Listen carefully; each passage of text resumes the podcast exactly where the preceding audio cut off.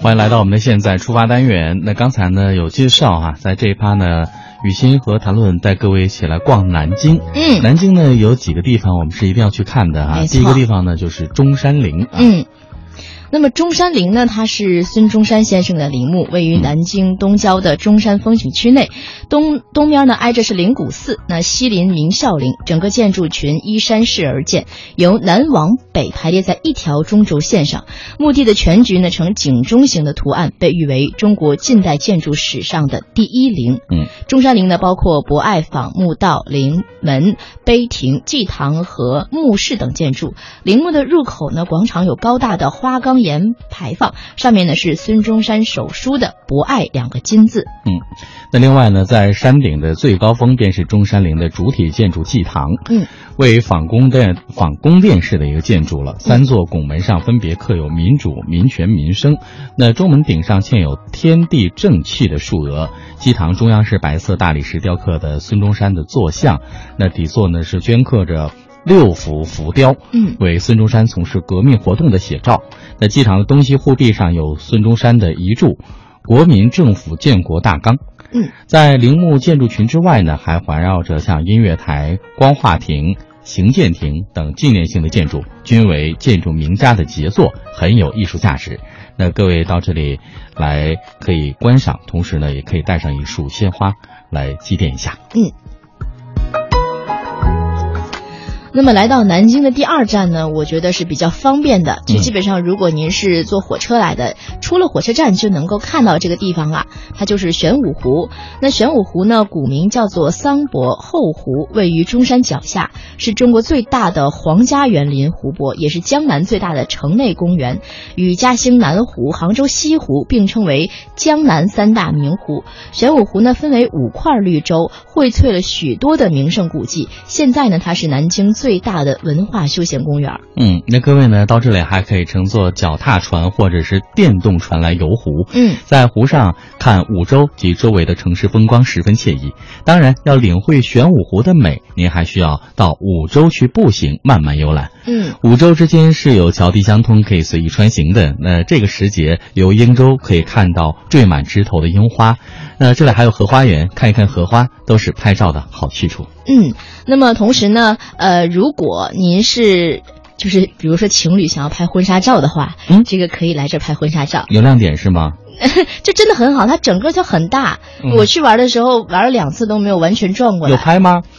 还没有哎，在我的计划当中，好吗？所以我就建议一下嘛。然后呢，还有特别提示，因为它玄武湖的南边就是鸡鸣寺，嗯呃，值得一去，我每次都会去。然后呢，傍晚的时风景非常的漂亮，东边呢是中山风景区，如果时间充裕的话呢，可以一块儿都玩一玩。那么玄武湖宫内呢，这个公园内呢有游览车，啊，参考价呢是每人三十元，还可以，反正你走是走不完的，太大了。很值哦。对呀、那现在呢，南京对台北也是有直飞的航班，那嗯交通也是非常的便利哈。没错，各位可以来选择安排一下，看您的时间了。那第三站呢，为您介绍的是狮子桥美食步行街哎，啊。这个好好耶。走累了我们就要来吃了啊。嗯南京的小吃呢是非常有特点的。那我们说到的这个狮子桥步行美食街是南京市的鼓楼区，嗯这个美食街全长有三百多米，连接着湖南路和湖北路。嗯两个路口分别建有百狮牌坊，嗯还有一座石桥。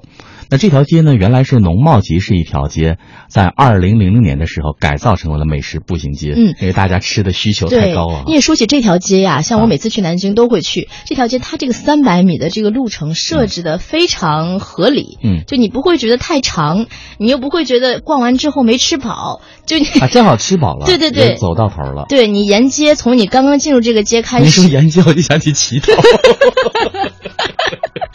好吧，啊嗯 你生活过得也挺不容 易的。是啊，对你刚进入这条街的时候，会有一些小吃，就是没有那么硬核的菜，然后你越往里啊这真的面是走，开胃小吃。对，然后你越往里面走，就会有南京大排档这样的地方，硬里菜面对有人唱这个苏州的评嗯弹，你可以边看着它边吃一些小菜儿，它就一小碟嗯一小碟的那种嗯。现在已经这个南南京大排档在咱们北北京京啊很多地方都对有嗯上海很多地方都有店了，总店是在那儿。然后呢，呃，再往里走呢，就上硬菜了，就嗯包子啊，嗯哼就南京的那个包，然后蟹黄包啊，嗯，就特别好吃还有阳春面呐、啊！对对对对然对，后呢，还有各种像什么萝卜丝端子啦，鸭血啊粉丝汤鸭啊血，粉丝汤啊，左宗棠鸡呀、 对呀啊，各，种小吃就都来了。没错没呃错，，您别看这个地方规模不大，但是嗯到这里来的游客是相当的多。嗯这里汇聚了当地的一些特色小吃。嗯那刚才我们讲的这些呢，还有像之外的糖粥藕、嗯南京干丝、嗯什锦豆腐捞、对对对对对板鸭、盐水 鸭，到这是一定要吃的。还有这个路边上还能吃到一些像外地的一些小吃，章鱼嗯小丸子啊，嗯云南米线、韩国烤肉，啊嗯这些各国美食也都有这个一些摊位在经营。那说到这儿呢，呃，跟各位来介绍一下，啊嗯，南京知名饭店的这个小吃铺，那还有一些知名的美食呢，对对对各位可以做一个记录哈。嗯那像我们刚才讲到有回味鸭，啊，然后呢，这个，对这个回味鸭血粉丝汤啊是比较正宗的。啊，这个跟普通的鸭血粉丝汤有什么？它有什么不一？样呢？就是，呃，如果你一个地方的老店，你可能现在去的人不是那么多嗯了，但是这个回味鸭血粉丝汤，对于南京的朋友来说，真的是满大街只要有一家店就是满的。就吃不够，对我前一阵去南京，我去了两家店，嗯，都是满的，我只能再找另外一家店，就满到这种程度。那那它的两家味店离得还很那近，它的味道和普通的这个鸭血粉丝汤有什么样的不一样？它一个是给的量很大， 啊，这样子啊，再有一个就是它的那个味道，你会觉得是那种很古老的味道。虽然我也不知道南无京法炮制对对对的那个对味对道，反正呃，跟我第一次去南京吃的那个味道不一样，我觉得这个更好吃一嗯点，更好吃一点哦强烈推荐强烈推荐。嗯还有隐氏鸡汁汤包啊，这个也是非常有名的，啊，它那个肉是鸡肉还是猪肉？啊然后呃，都有，一都有一般都是鸡肉的那种。嗯然后我上次去吃的时候，它那个那个汤，它之前最早的时候它会给你一碗鸡汤，啊，清汤。对对对，真的是煮熬出来的那个鸡汤。嗯现在因为人太多了，嗯可能就稍微稍微差差一点你点。虽然那个火候不够，或者那个对